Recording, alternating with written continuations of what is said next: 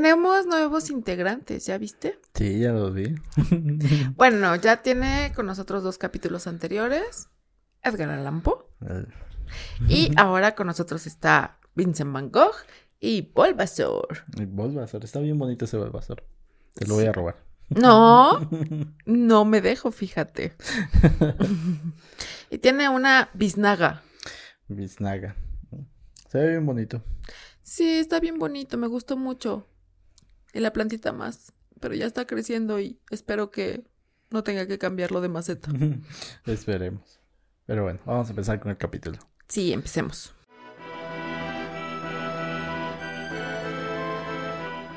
Hola a todos, sean bienvenidos a este nuevo capítulo de Litereando Podcast. El podcast que es el más inclusivo de todos los que te puedas imaginar. Porque tenemos un escritor, un pintor, un antihéroe, un elfo doméstico, hasta un Pokémon. Sí. tenemos Eh, Te faltó el héroe porque pues, está Groot. Groot, que es una planta. un árbol mágico, no sé. Este, un árbol cósmico. Un árbol- Un cósmico. Bueno, al menos dentro de la categoría del juego de Marvel, ba- Batalla de Superhéroes, está en la categoría de cósmicos. Entonces, bueno, es el podcast más inclusivo que, que podemos encontrar, la verdad. Aquí no hay diferencias para nadie. La verdad es que no. Pero bueno, este, este, esperamos que todos estén bien. Estamos sacando un poquito, un poquito tarde este capítulo. Este, diríamos que han sido vacaciones, pero en realidad fue un tema más de salud. Pero no se preocupen, no es nada grave, así que todo normal, todo, todo bien. Todo bien, todo bien. Este, digamos que fueron efectos secundarios. Digamos eso. Pero bueno, ya todo, todo mejor y bueno, estamos de regreso para seguir hablando de libros, ¿no? Entonces, Sí. bueno, cuéntanos, ¿qué vamos a hacer hoy? ¿Qué vamos a hacer hoy? Este, ay, vamos a hablar de un libro muy interesante que se llama El hombre en el laberinto de Robert Silverberg. Espero que lo pronuncie bien, si no, pues ya saben, ahí abajito aparece.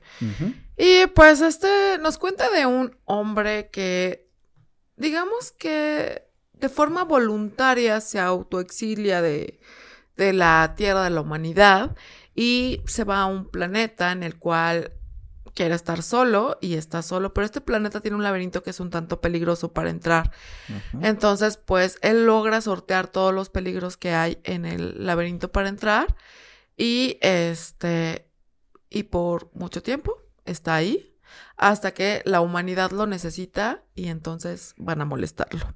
Voy a buscarlo. Lo van a buscar. Bueno, depende. de- si leen el libro, se van a dar cuenta que probablemente, tal vez, desde un punto de vista, van a molestarlo. Es que si te estás autoexiliando es porque no quieres estar con nadie y que te vayan a ver pues es como una molestia, ¿no? Ajá, pero bueno, ya dejando a un lado ese resumen, muy bueno, vamos a empezar ya con los personajes. Y el primer personaje del cual vamos a hablar es Charles, Charles Boardman. No sé si lo estoy pronunciando bien, según yo es Boardman, pero ahí va a aparecer el nombre. Carlitos.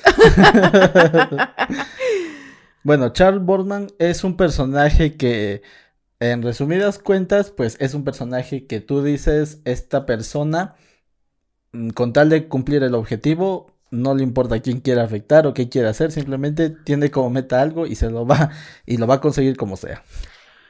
Digamos que se me hizo alguien que representa bastante bien a la parte negativa de la humanidad de cierta manera. Una parte, no todo, porque pues realmente el ser humano es como demasiado complejo.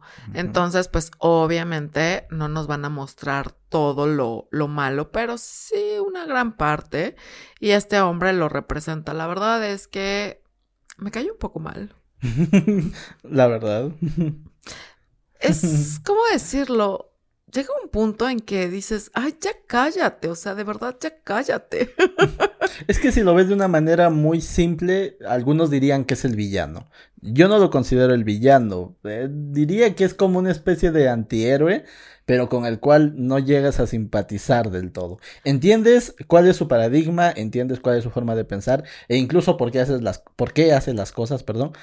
Pero no llegas a empatizar de todo con él.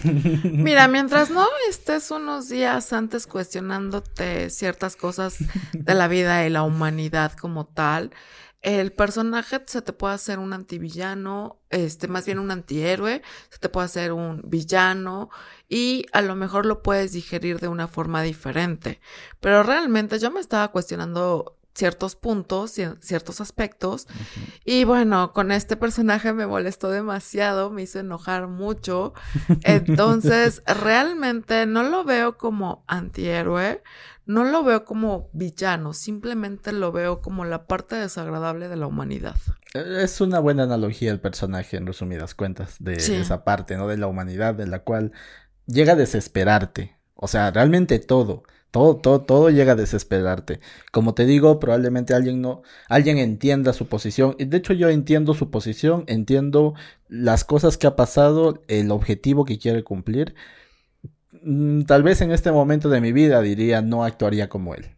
Pero no sé qué, qué cosas perdón, puedan cambiar en el futuro en mi vida como para decir, ah, pues sí, ahora sí actuaría como él. No sé. en este momento yo tampoco actuaría como él. Este. Pero sé que en algún punto podría llegarlo a hacer. Porque a final de cuentas soy humana, ¿no? Y cometo errores. Y pues tendemos a un lado o al otro, ¿no? Sí, pero bueno, aquí viene, digamos, una parte media. El personaje que se podría decir es la parte media. Yo lo veo un poco más, un tanto ingenuo. Pero bueno, estamos hablando del siguiente personaje que es Edward Rowling. Este, la, en el libro lo simplifican como Ned, Ned Rowling. O simplemente Ned. Ahí va a aparecer el nombre. Este, Ned Rowling, pues como digo, es una persona que se me hace muy inexperta también un poco ingenua, tal vez, tal vez esperando que ya sea Charles o ya sea este Müller, este Müller, perdón, eh, cedan. Tal vez esperando algo de ahí, pero no sé. ¿Tú qué opinas de ese personaje? un personaje muy inocente, todavía muy, muy ligado a esa parte de la humanidad que, que no, no ha vivido demasiado, ¿no? Que va como poco a poco, como aprendiendo, es un tanto maleable de cierta manera y digamos que esta experiencia lo va a cambiar y lo va a forjar, ¿no? Y pues esa es la cuestión, ¿no? De cómo lo va a forjar a una persona que es tan ingenua e inocente, ¿no? Algo interesante con respecto este, al escritor, este Robert Silverberg, es que nos muestra aquí diferentes caras de la humanidad en personajes. Tal vez la analogía a muchos no les termine de convencer, pero a mí me gustó mucho, sobre todo en tres personajes centrales. No necesito explayarse en más personajes, pero en estos tres sí es muy conciso y está muy interesante la analogía. Y claro, eh, Ned viene a representar esta parte de la juventud en la cual uno muchas veces pues es un tanto iluso, va aprendiendo de las experiencias, pero como he escuchado varias veces, pues te golpean y tienes que levantarte, ¿no? Tienes que seguir y claro, esos golpes te enseñan. Los golpes que está pasando este con Charles y con este Müller, pues obviamente lo van a marcar y va a aprender de eso. Pero antes de que sucedan estos golpes, pues todavía como que tiene ciertas dudas o tal vez esperanzas. Sobre todo esperanza, ¿no? Y más cuando eres joven, sientes que la esperanza es lo que un último que se pierde y lo, lo más importante, ¿no? Eh, yo pienso que una vez que se pierde la esperanza, se pierde todo, ¿no? Porque sin esperanza, ¿qué esperas? Entonces, pues es un chico que nos muestra esa parte justamente, ¿no? Que, que aún está esperando el todo y que aún quiere comerse el mundo y que quiere vivir y que quiere hacer y quiere poner su granito de arena en la humanidad. Pero bueno, vamos al siguiente personaje ya que es Richard Muller. Richard Muller, debo decir, otro de los personajes complejos que podemos llegar a tocar en este, en este podcast. Un personaje que en un inicio nos plantean justamente como este como Ned, como Ned Rowling, nos lo presentan así, luego va cambiando su manera de pensar un tanto, acercándose o incluso diciendo casi de manera superior a, a Charles Borman. O sea, no, no, me refiero este, como construcción del personaje, sino superior a ese ego. O sea, ese ego llega a ser muy superior al de Charles y luego llega a ser este Müller que conocemos al inicio de, de la novela. Un, un Müller, pues, ¿cómo decirlo? Ya decepcionado de la humanidad. Un Müller que ha llegado a estas conclusiones de, ¿sabes qué? La humanidad no me merece por diferentes situaciones que le han ocurrido, ¿no?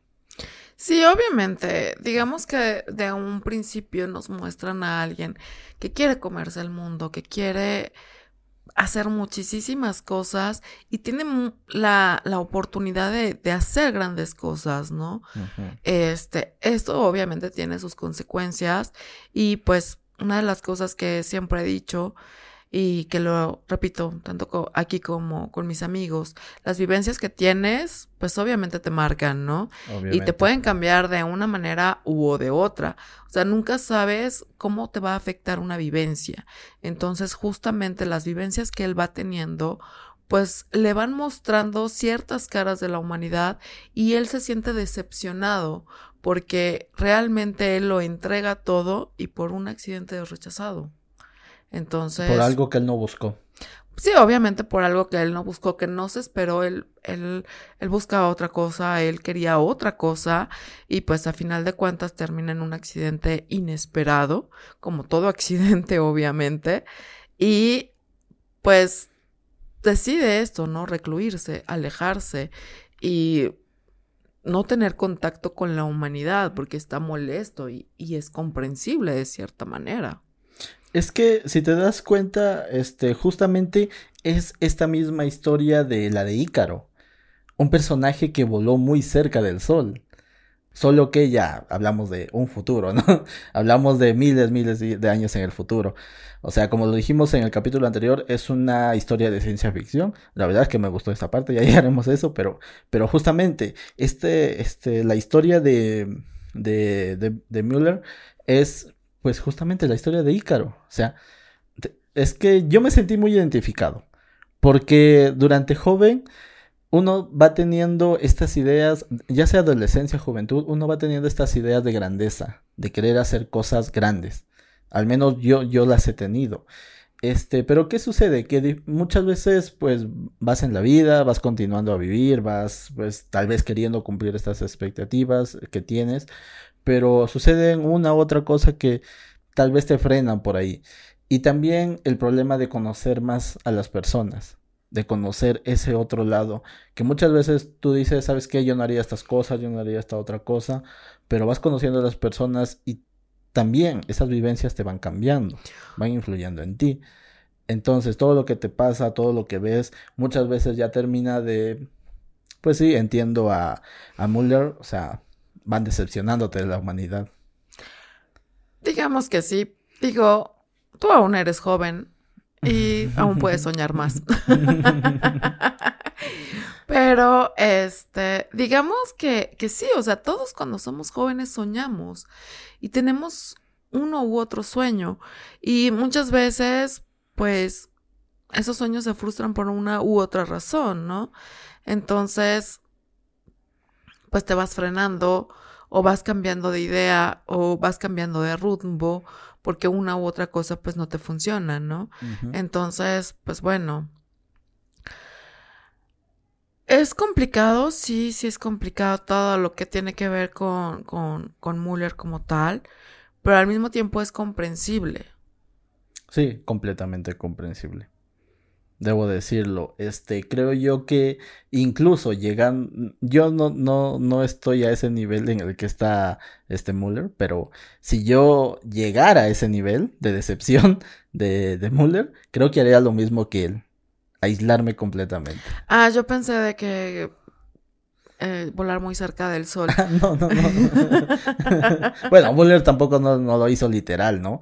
Pero digamos que él voló cerca del sol con respecto a sus ideas en su carrera. Sí, o sea, lo estoy hablando obviamente en una forma metafórica, no, no, no, no literal. Este, para eso falta mucho tiempo, ¿sabes? Digo, Muller pudo haber hecho, ¿no? O sea, de manera literal pudo haber ido cerca del sol, pero no nos dice algo eso. Es interesante ver que lo piensas. Sí, es interesante, pero no nos dice que, que, llegó cerca del sol. Pero sí, o sea, justamente, este, digamos que yo sí estoy decepcionada y tal vez me gustaría aislarme por un tiempo, si te soy sincera. Eh, me encantaría poderme aislar, y, pero realmente yo no sé cómo me afectaría eso. Este. Bueno, es que eh, aislarse o estar en soledad no es lo mismo para una persona que para otra. O sea, yo he visto personas que se deprimen demasiado con la soledad. O sea, es prácticamente un infierno. Si me lo preguntas a mí, para mí es totalmente tranquilidad. O sea, puede estar conmigo mismo durante mucho tiempo sin necesidad de verme afectado. Pero mi perspectiva no aplica para todos, ¿no? Obvio, obvio. Mira, o sea, por ejemplo, decían de lo de la este, cuarentena, la pandemia y todo lo que tú quieres que tenías que estar encerrado. Y decían, a ver, los que decían que querían estar encerrados con libros y shalala, a ver, no aguantaron. sí, o sea, realmente no aguantaron, ¿no? Y pues es la fecha en que pues todavía no me afecta tanto, ¿no? O sea, sí de repente me desespera no poder salir como tal. O sea, no poder caminar, salir a caminar y darme mis paseitos y eso sí, sí me afecta, pero tener contacto con el mundo, la verdad es que no, no me pero Bueno, pero bueno, para no alejarnos tanto del tema, pues regresamos, ¿no? Este, el personaje, debo decir que me gustó mucho. Un personaje que tiene unos monólogos muy interesantes. Tal vez yo no comparto la idea del todo ahora, tal vez en un futuro sí, no sé, no, no, comparto todas sus ideas, pero son muy interesantes estos monólogos en los cuales te da su perspectiva con respecto a la humanidad y cómo llegó a esas conclusiones. Debo decir que es una de las cosas que más me ha fascinado del libro. Sí, o sea, esos soliloquios que se avienta son buenísimos, de verdad muy, muy buenos. Por ahí saqué algunas frases, este, espero en estos días poderlas ir subiendo a la página. Para que las vean. Porque la verdad es que sí está muy interesante, o sea, sí es como... Te deja pensando demasiado, o sea... Sí, el personaje, el personaje digamos que no, no trata de encaminarte tal vez a las reflexiones que él llega, pero te muestra detalladamente cómo él llegó a eso y cómo él tiene en ese momento su forma de pensar definida. Hubo algunas cosas con las cuales me identifiqué, ¿no? Dentro de sus soliloquios, yo así de... Sí, algo así. no, es que, es que realmente dice cosas que... Eh, por más que yo diga que no, no estoy de acuerdo tal vez con su pensamiento, debo decir que hay muchas cosas ciertas en lo que dice, la verdad. Demasiado ciertas. Es que es lo que te digo, o sea, Tal vez si no me hubiera venido yo cuestionando esas, eh, eh, eh, la humanidad, la vida, shalala, shalala, tal vez lo hubiera visto de una manera diferente, pero al venirme cuestionando justamente todo esto y llegar a este libro en, en este momento fue así como que, espérenme, o sea, es justamente lo que estoy pensando y lo que estoy analizando y cuestionando y me lo traen para que lo cuestione más, ¿no? Entonces, estaba como por dejar en paz el tema, este, porque no estaba llegando a ningún lado. Y bueno, llega esto y todavía me ponen a pensar más y sigo cuestionando. Pero bueno, ya dejando a un lado los personajes, vamos a entrar en los recursos literarios. Nos encontramos con una novela que está narrada en tercera persona. Este, algo interesante es que se podría, se podríamos decir que en resumen la historia es una historia lineal, pero hace uso de flashback, que ya lo hemos dicho en otros capítulos, es pues ver estos pequeños, este, pequeñas partes de la historia del pasado, ¿no? Como para complementar, perdón, la historia principal.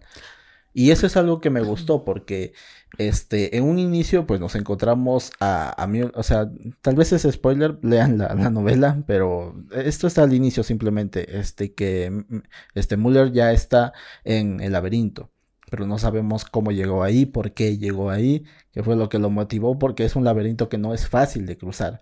O sea, además de que es un laberinto como tal, físicamente también tiene trampas. Entonces, claro, en un inicio te preguntas cómo fue que llegó ahí, ¿no? Y luego, cómo es, o cómo o por qué recibe la, la, la visita de otros humanos. De hecho, pues, justamente el pasado te enseña a entender al presente. Entonces en este libro no lo muestran justamente así porque te muestran ciertas escenas, ciertas cosas que, que tú dices, bueno, ¿y cómo? ¿Qué pasó? Entonces ya te regresan y tú dices, ah, ok, ok, ya entiendo, ¿no? Entonces sí, para entender nuestro presente tenemos que irnos a nuestro pasado. Muy buen recurso de flashback, debo decir, me gustó mucho, muy bien usado también. O sea, no, no son escenas que son demasiado irrelevantes. Creo que hay un par de escenas que si tú dices las eliminamos del libro, funcionaría igual, pero este Ah, bueno, es que no quiero hacer mucho spoiler, pero voy a mencionar una escena con respecto a esta persona con la cual, digamos, era el amante de, de Muller. Digo amante en el buen sentido, no, no es que Muller estuviera casado, no, sino que digo, digo amante en el buen sentido, porque eran dos personas que si bien no tenían una relación fija como tal, este, estaban juntos, tenían relaciones y todo. Entonces, estas escenas con la amante, si bien es cierto, tú podrías decir, ¿sabes qué? Puedo quitarlas del libro y seguiría funcionando, sí, pero me gustó mucho que las agregara el escritor porque nos muestra también esa parte del personaje, esa parte en la cual él también pues quiere tener pues a una persona cerca, ¿no? Quiere tener a alguien con quien poder disfrutar los momentos. Pero claro, se ve afectado por diferentes cosas y ya no puede. Sí, obviamente, ¿no? Y bueno, como todos, este, buscamos siempre pues estar con alguien, tener una pareja, a lo mejor no de fijo, pero pues sí, alguien con quien compartir y con quien convivir, ¿no? Entonces, obviamente, pues también nos muestran esa parte con, con Müller y esta chica. Y es algo bonito, la verdad es que me gusta eh, cómo lo, lo conjuga. y bueno, híjole, yo creo que debe haber sido difícil para los dos, ¿sabes? Sí, sobre todo esa escena cuando este Müller regresa de esta de esta expedición que tiene que hacer a otro planeta esa escena en la cual se supone que van a tener una noche de intimidad, no sé, fue, fue muy... Eh, debo decir que fue una forma como me gustó este, que fuera narrada. O sea, me, me gustó la, la, narración de esa escena, pero al mismo tiempo, no sé, es, es, es muy complicada. Porque se supone que van a hacer un acto de amor en el cual los dos realmente lo quieren, realmente quieren estar juntos, quieren hacer ese acto de amor, pero toda la escena está inundada de diferentes sentimientos contrarios al amor. Y de hecho por ahí hay unas lágrimas que te, te las describen de una manera muy sombría. A pesar de que todo lo que está sucediendo en ese lugar es algo que ambos personajes quieren hacer. Entonces es muy compleja esa parte y me gustó tanto, pero, pero sí, o sea, ya vivirlo, no sé. Digamos que es un, un, un acto de entrega total, pero las circunstancias los llevan a, a no querer. O sea, quieren pero no quieren. Tienen que leer el libro, sí, el libro por favor, por favor, porque esa parte, híjole, a mí me, me, me oprimió mi corazoncito. Sí, a mí también. Es una parte muy, muy fuerte. Te da muchos detalles de cómo se sentían las personas alrededor de Muller.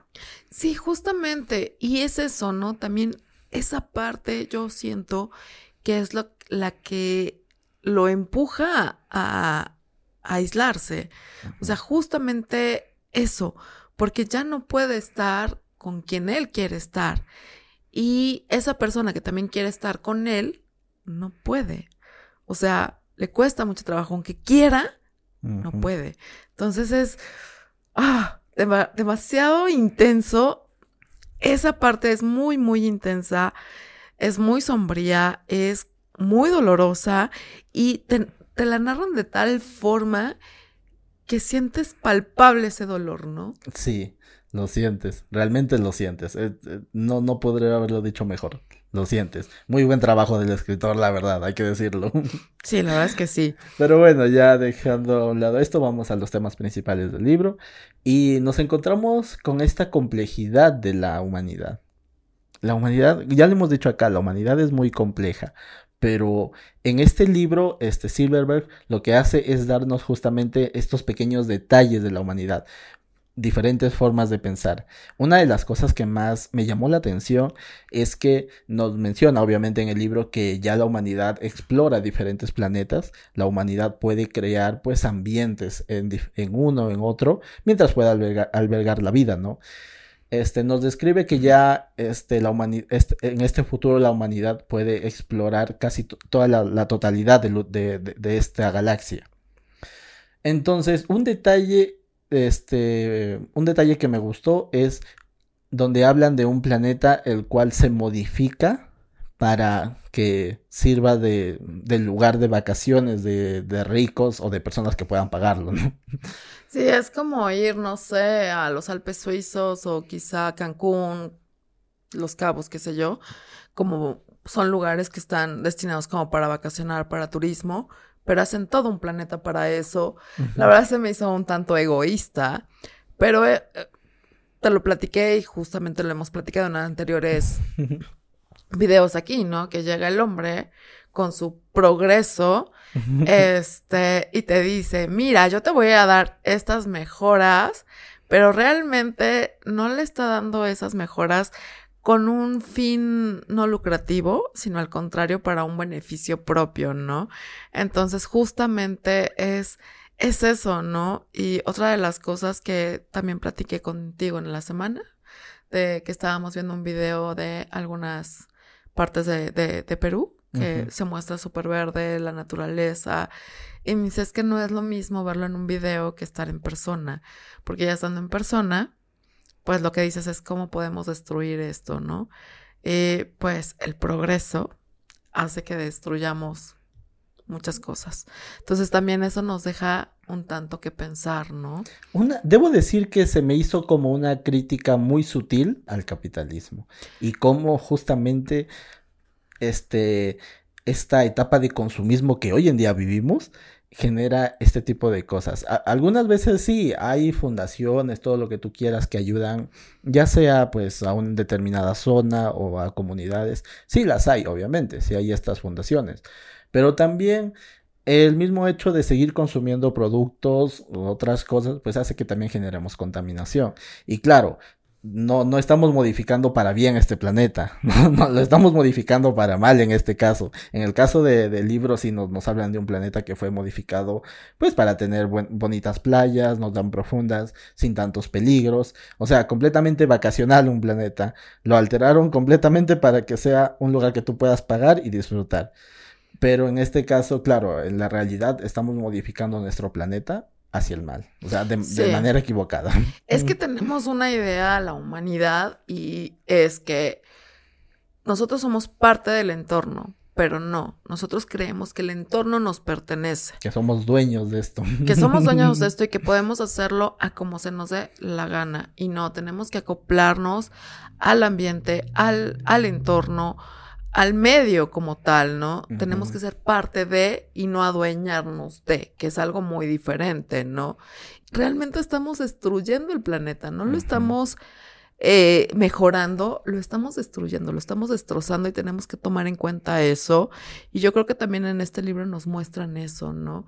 Que, que nosotros nos creemos dueños de y no somos dueños de nada, ni siquiera de nuestras vidas. O sea, tenemos que entender eso. Además de este cuestionamiento, también hay algo muy interesante y ya es un tema más filosófico que nos muestra el escritor. Es cómo el ser humano ha decidido qué hacer o cómo vivir con respecto a otras especies. Hay algo que nos deja muy en claro y es un cuestionamiento que me gustó mucho y también me puso mucho a pensar, en la cual dice, este, en el libro nos hablan de que la humanidad descubre en el futuro, este, otras dos razas inteligentes, ¿no? Y que están un poco en conflicto con ellos. Pero hay algo que dice, este, no recuerdo cuál de los personajes, pero dice, este, que que una de las razas probablemente ataque a la humanidad. Y le dice, pero, pero ¿por qué tendría que suceder esto? Y le dice, ¿cómo, ¿cómo saben ellos que nosotros pues somos inteligentes? O sea, tenemos una conciencia. Y le dice, ¿cómo sabes tú que los castores son inteligentes?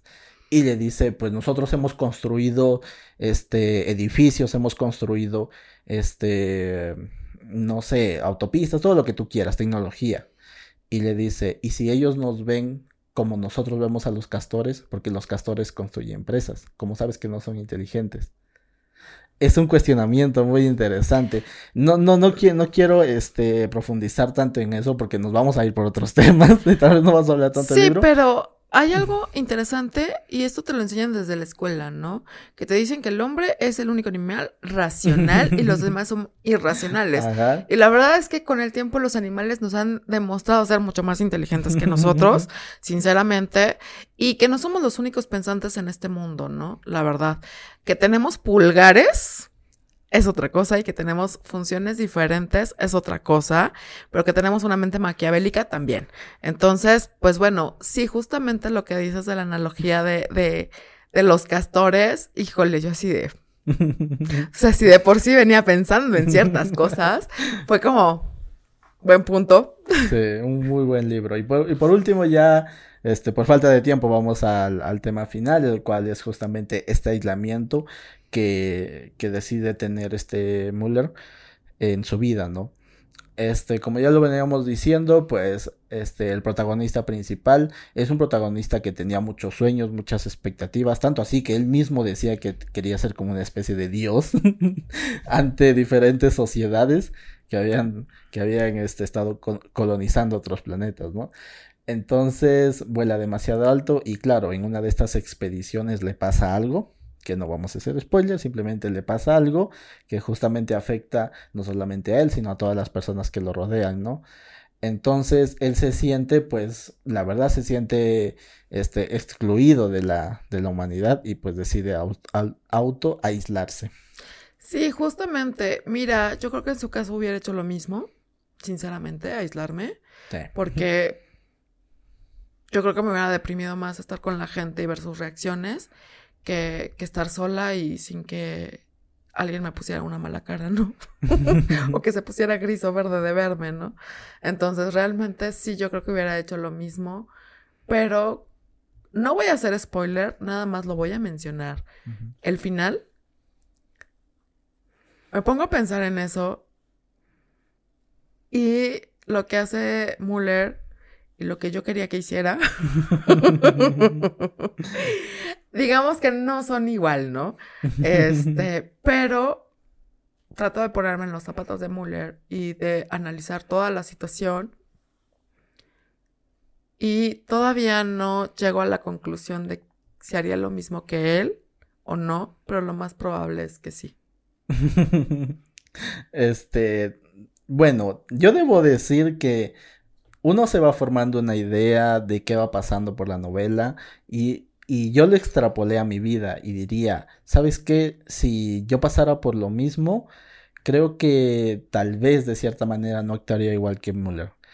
Tal vez eh, como que una primera leída de, del libro, ese final, dices, ¿sabes qué? Como que me deja un poco de sin sabor. O sea, no, no digo que esté mal descrito, ojo, no, no estoy diciendo eso, simplemente digo que eh, la parte final.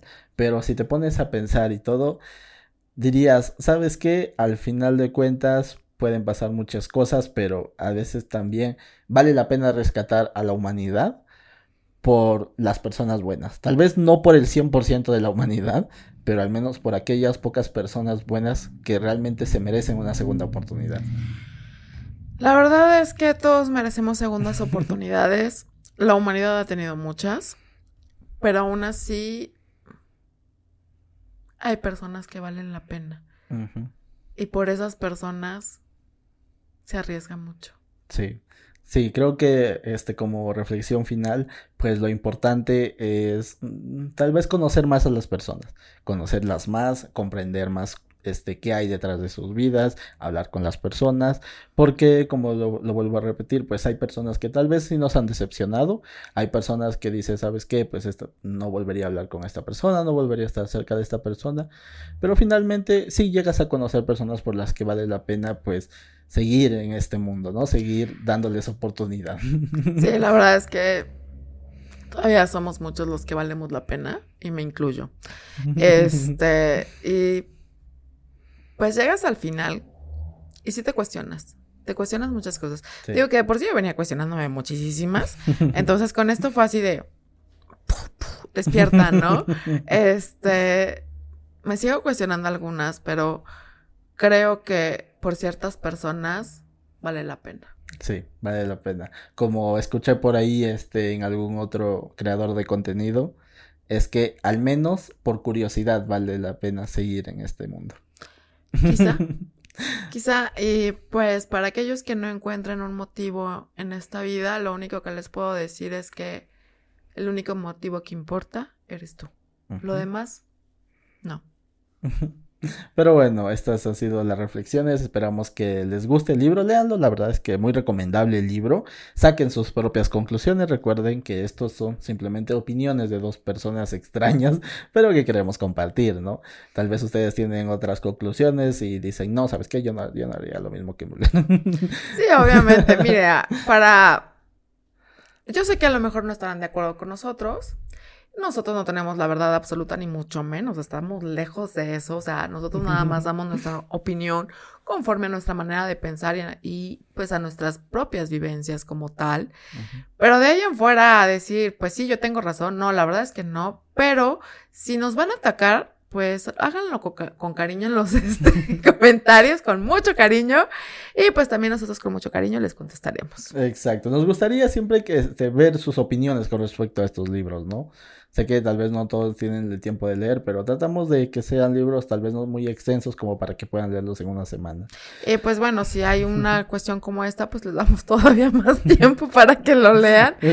Porque pues a veces uno no sabe con qué se va a topar, ¿no? Y se topa uno con una buena vacuna. Entonces, pues ¿Qué les puedo decir? Pero bueno, esto ha sido todo por nuestra opinión y vamos al siguiente bloque a ver qué hacemos en el próximo capítulo.